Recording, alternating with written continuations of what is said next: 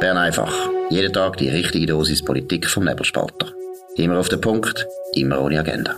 Der Podcast wird gesponsert von Swiss Life, ihrer Partnerin für ein selbstbestimmtes Leben.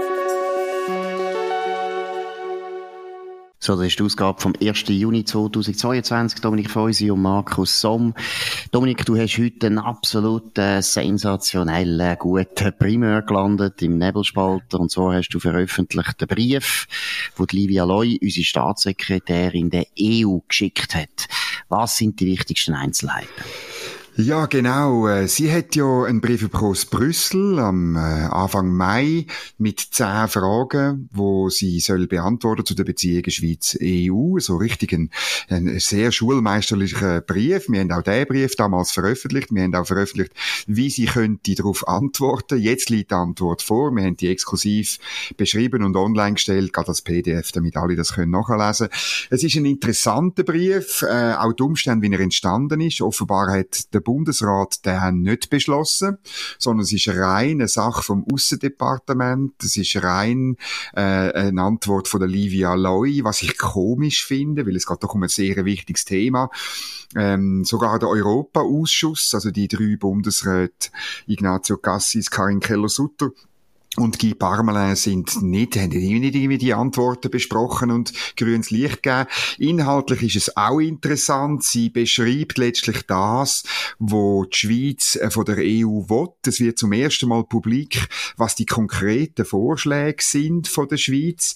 Und das ist dann schon sehr, sehr äh, eine harte Kost und passt halt überhaupt nicht zusammen zu dem, was die EU will ich, äh, man sagt zwar, jawohl, äh, es brauche gemeinsame Regeln, aber ähm, noch viel äh, ausführlicher beschreibt sie, was man für Ausnahmen, für Schutzklauseln braucht und ähm, dass man gewisse Sachen lehnt sie auch komplett ab, zum Beispiel eine Neuverhandlung vom Freihandelsabkommen oder auch bei der Staatshilfe ähm, oder bei der Unionsbürgerrichtlinie und beim Lohnschutz, da wo die Schweiz ganz klar etwas anderes als die EU. Gut, gehen wir mal zuerst ins Formale. Es ist schon erstaunlich, oder? Dass jetzt da die Staatssekretärin und Ignazio Cassis praktisch im Alleingang den Brief machen und abschicken, ohne dass der Bundesrat dazu sich äußert. Erstens, äh, ist das normal? Oder wie muss man das deuten? Warum hat der Bundesrat das nicht wollen, äh, in Corpore besprechen? Und vor allem auch der Europaausschuss. Da hast du mir noch gesagt, der Bundesrat sei sogar der Meinung, man hätte gar keinen Grund, jetzt auf so einen unverschämten Brief, weil es ist ein unverschämter Brief aus Brüssel, überhaupt zu antworten. Was ist da dran? Ja, also das sagen mir zwei Quellen unabhängig voneinander, dass man im Bundesrat ziemlich hässig war über den Brief aus Brüssel und eigentlich keine Lust gehabt hat, äh, sich da wie ein Schulerbub, ähm, Zitat von Karl Baudenbacher, für einen GEFTA-Gerichtspräsident, äh, wie ein Schulerbub behandeln zu lassen oder ein Schulermädchen im Fall von der Livia Loy. Und ich glaube auch, das wäre das wäre gut gewesen. Man hätte auch einfach können eine Eingangsbestätigung zurückschicken. Das wäre so die, die harsche Variante gewesen. Aber man, man will ja nicht sein in der Diplomatie, man hätte auch können antworten, man hätte auch können ehrlich sein und die Fragen super abarbeiten. Eben den Vorschlag haben wir auf nebelspalter.ch gemacht. Ähm, jetzt, jetzt äh, hat man sozusagen die Livia Loy vorgeschickt. Man kann dann natürlich, das ist vermutlich die Überlegung gegenüber der EU, sagen, ja, der Brief ist ja auch von einem Kabinettschef in Brüssel gekommen. Darum kann äh, sozusagen, äh, wir sind immer noch auf der technischen, exploratorischen Ebene und darum muss der Bundesrat da nicht Bescheid geben. Ähm, ich glaube einfach, das ist falsch. Der Bundesrat muss sich eigentlich mal klar äußern zu der Frage, wie man da weitergehen will. Will man eine politisch-juristische Anbindung? Ja oder nein? Und eigentlich ist die Antwort klar, nein, wir wollen keine politisch-juristische Anbindung.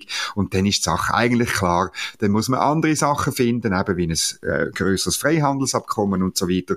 Und, und halt kein, ähm, kein institutionelles Rahmenabkommen.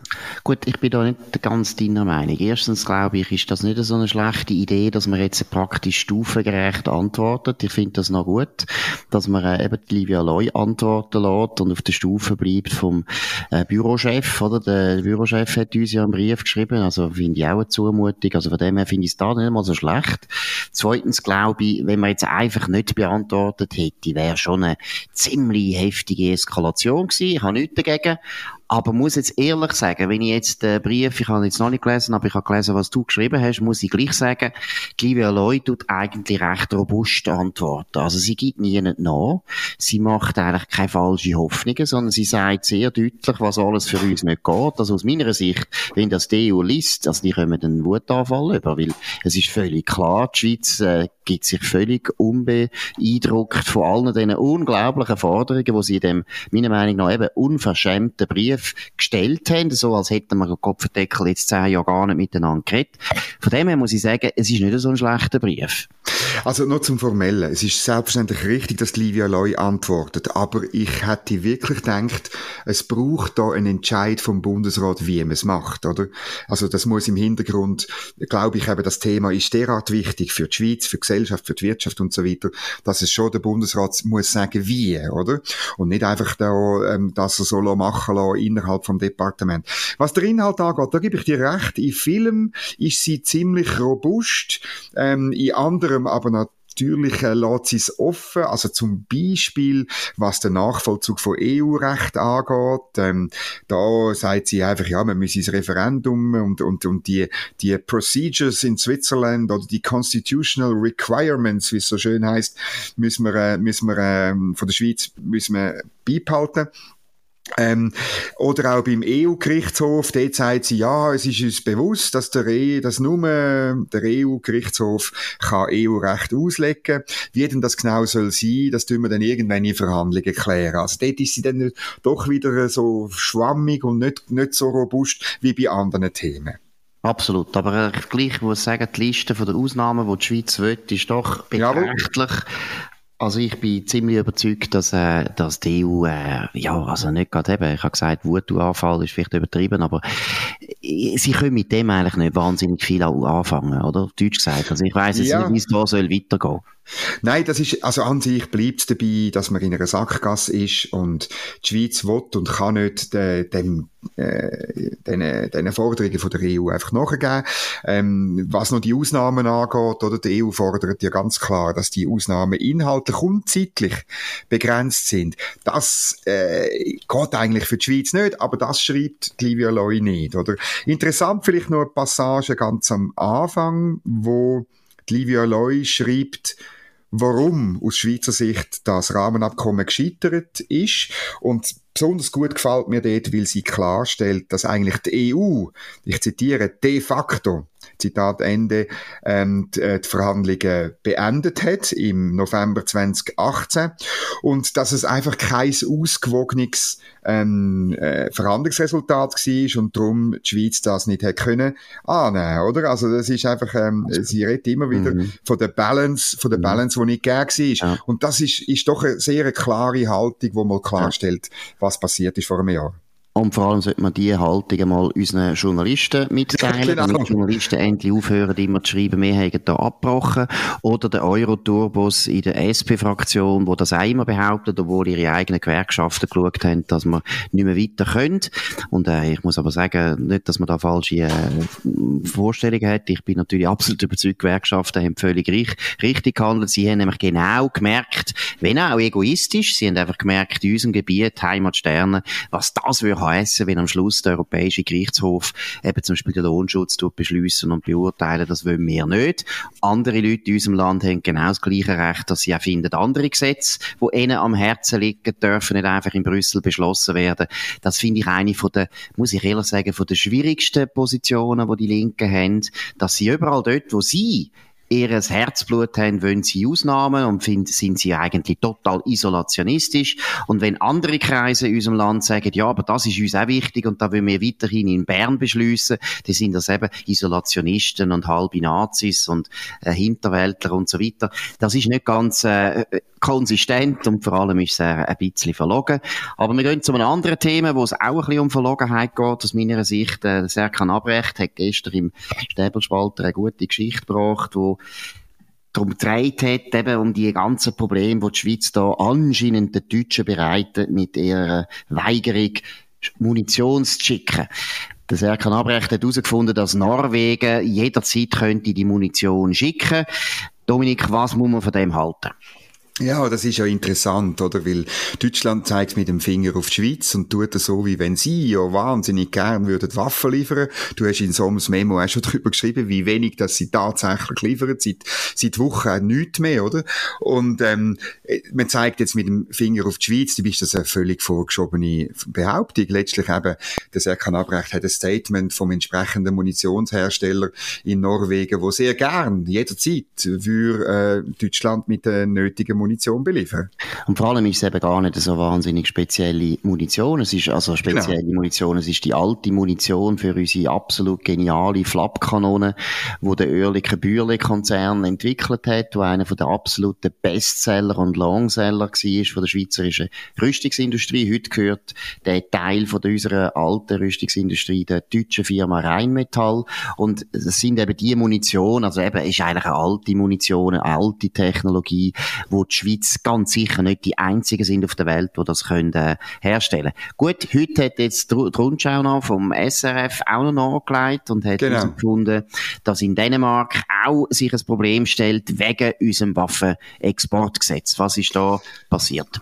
Ja, in Dänemark stehen äh, 20 Piranhas. Das sind so äh, gepanzerte Fahrzeuge, wo man, wo man auch bestücken mit Waffen, aber vor allem tut man Infanteristen damit umfahren, geschützt und sie dann irgendwo abladen, wo sie dann irgendetwas machen. Und ähm, die wird die Dänemark ähm, an die Ukraine liefern. Die sind dort noch irgendwie eingemottet und ähm, muss aber die Schweiz fragen, oder gemäß äh, Kriegsmaterialgesetzgebung in der Schweiz, tun wir so Sachen liefern Länder sagen aber, wenn ihr es weiterverkauft, müsst ihr uns fragen, aufgrund eben von den Problemen, die man bekommt, eben möglicherweise mit dem Neutralitätsstatut. Und da hat auch das Staatssekretariat für Wirtschaft gemäß Rundschau hat gesagt, nein, wir liefern, wir liefern das nicht. Also wir, wir erlauben die Weiterlieferung an die Ukraine nicht. Und eben verlogen, oder was ist vielleicht ein jetzt starkes Wort, aber der Punkt ist ja die, der, also sehr viele Leute, die eben jetzt finden, das ist ganz schlimm, dass die Schweiz da keine Waffen liefert, sind ja zum Teil die gleichen Leute gewesen, die dafür gesorgt haben, dass unser Waffenexportgesetz Regime sehr verschärft worden ist, auf eine Art, die ich finde, ist nicht eine gute Idee gewesen. Man hätte eben gar ja. nicht den Staaten sollen in das reinziehen, in Waffenexport früher. Und ich rede jetzt wirklich vor dem Zweiten Weltkrieg. Auch während dem Zweiten Weltkrieg hat man aus meiner Sicht eine gute Regelung gehabt, auch neutralitätsrechtlich absolut super. Wir haben nämlich gesagt, der Staat darf nicht Waffen liefern an irgendwelche Kriegsparteien, aber Private können das sehr wohl. Und dann hat man die ganze, das ganze Dilemma, wo der heutige schweizerische Staat hat, in dem, dass er nämlich die ganze Zeit muss entscheiden, darf ich oder darf ich nicht, das hätten wir dann nicht. Und von dem her finde ich es ein bisschen, ja, ich finde es ein bisschen rich, dass dann die Leute eben sich so wahnsinnig aufregen, dass man jetzt da den Dänen einfach gemäß Gesetz halt die Munition nicht kann geben ja, und es ist noch verrückt, oder? Eben, das, äh, das merkt man auch zum Beispiel wie die Grünen, die natürlich für noch strengere Kriegsmaterialgesetze sind, oder? Ähm, die, die wissen, dass sie jetzt äh, zwar äh, wenn der Ukraine helfen. Aber bei dieser Frage, oder müssen sie natürlich jetzt plötzlich für eine strikte Auslegung sein von dem Gesetz, ohne jedes Nachgeben. Und das führt dann plötzlich dazu, dass sie im gleichen Lager sind wie die SVP, wo aus neutralitätsrechtlichen Gründen sagt, oder neutralitätspolitischen Gründen sagt, äh, wir dürfen äh, die Lieferung von diesen Piranha-Fahrzeugen nicht erlauben. Und das ist so doch noch das ist so ein bisschen eine Ironie von der Geschichte, oder? Genau. Und es ist eben auch, es zeigt auch ein bisschen, wie billig dass die Ansicht früher immer war, wo die Linken natürlich haben können pflegen haben sie immer gesagt, ja, die Schweiz beliefert die Jemen, die Schweiz beliefert Saudi-Arabien, alles so angeblich grusige Länder, oder? Und so weiter. Und natürlich auch immer die Unterstellung, Waffen ist an sich etwas ganz Schlechtes und etwas Böses. Und jeder Unternehmer und jede Firma, die etwas verkaufen in dieser Richtung, ist so ein halber Verbrecher.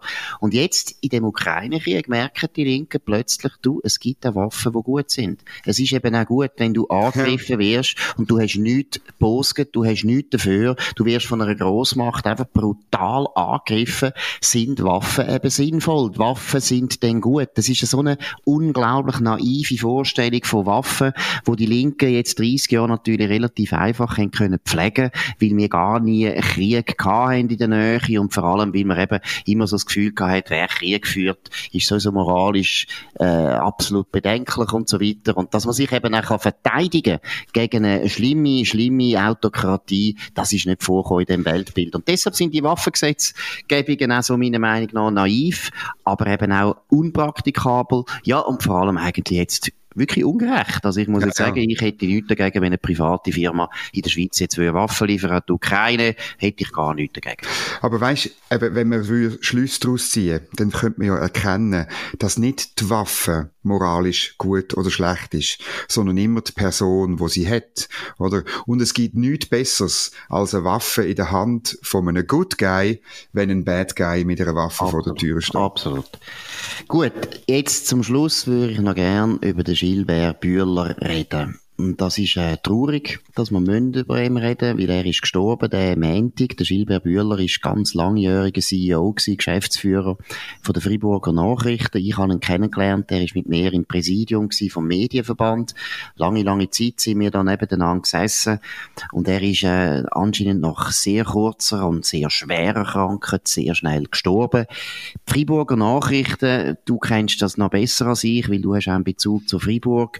Die Friburger Nachrichten sind für mich und deshalb ist auch der Gilles Bühler, Gilbert Bühler natürlich mit grossen Verdiensten ausgestattet.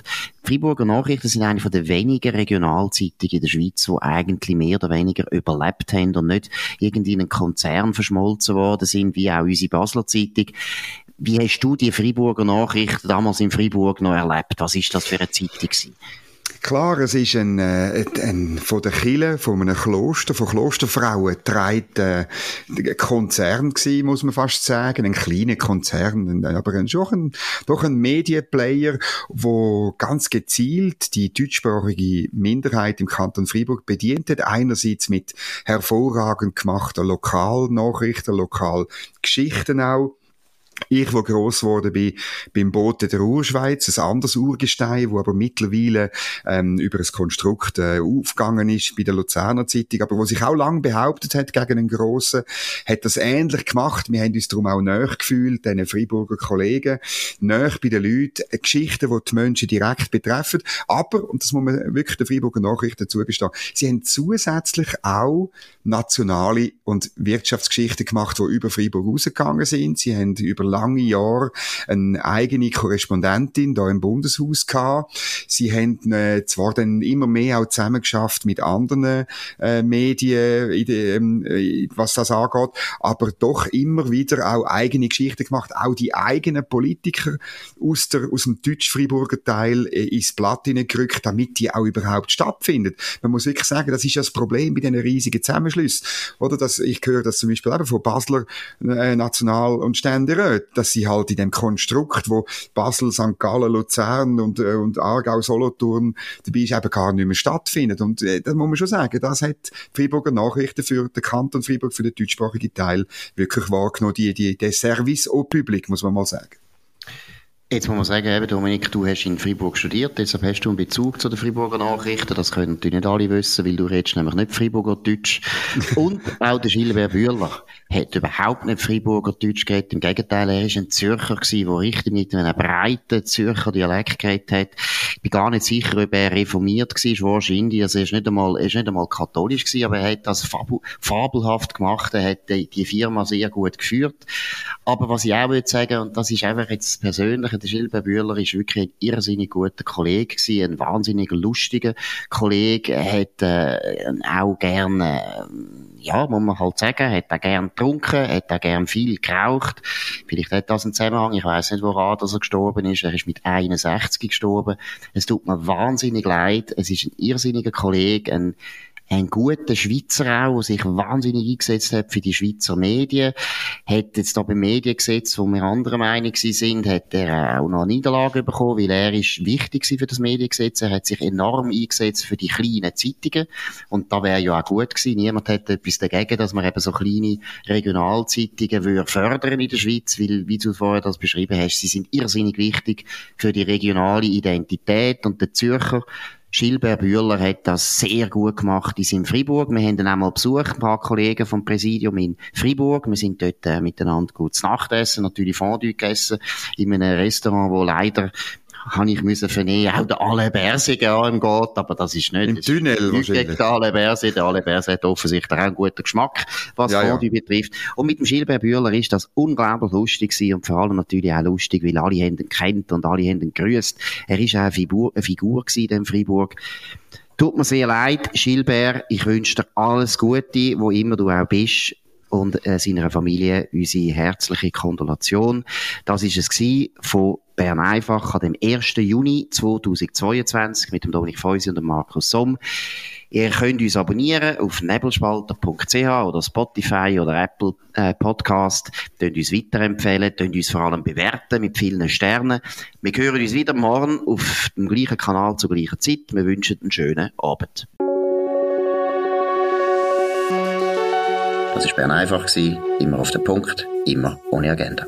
Gesponsert von Swiss Life, ihrer Partnerin für ein selbstbestimmtes Leben.